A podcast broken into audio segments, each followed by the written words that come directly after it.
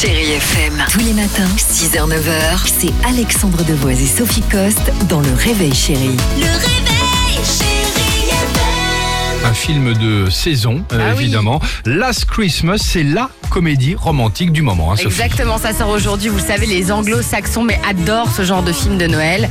Donc chaque année, on a droit à la comédie romantique de fin d'année, sur fond de neige, de lutin, de bons sentiments. Sympa. Et cette année, c'est Emilia Clarke, ex Game of Thrones, qui s'y colle dans Last Christmas. Elle joue le rôle d'une loseuse hein, qui essaye de devenir chanteuse. Et en attendant, elle bosse dans un tout autre domaine. Tu gâches ta vie en travaillant dans une boutique de Noël. Oui, mais c'est pas mon métier, je suis pas lutin professionnel. Ça fait partie de mon plan pour devenir une chanteuse célèbre.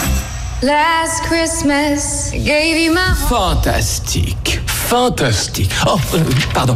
Non, non, c'était à chier. Bon, vaut mieux le voir en VO, moi je trouve personnellement. C'est une comédie romantique sympathique, hein, comme on les aime, nous les filles, avec en prime, donc vous l'avez compris, les tubes de George Michael. Donc allez-y. Et puis, allez voir aujourd'hui euh, Chanson douce avec Karine Viard et Leila Bekti. Karine Viard dans le rôle de la nounou hein, qui pète complètement les câbles. Elle est fabuleuse. Le film Chanson douce qui est inspiré du Goncourt de Laila Slimani. Livre lui-même tiré d'un fait divers glaçant. Je sais pas si vous vous souvenez qu'il avait eu lieu à New York il y a de ça quelques années. Une nounou qui avait tué les deux enfants. euh, Oh. Vous vous souvenez de cette histoire? Non, je, moi, bah, je c'est me ça souviens l'histoire de chanson douce. D'accord, Et très donc bien. c'est Karine Viard dans le rôle, elle est, elle est assez euh, bluffante. D'accord, donc voilà les euh, deux films dans À des deux styles films, deux ambiances, différents. hein, hein, deux salles, deux évidemment, hein. ambiances. Chérie FM. Tous les matins, 6h, 9h, c'est Alexandre Devoise et Sophie Coste dans Le Réveil Chérie. Le réveil,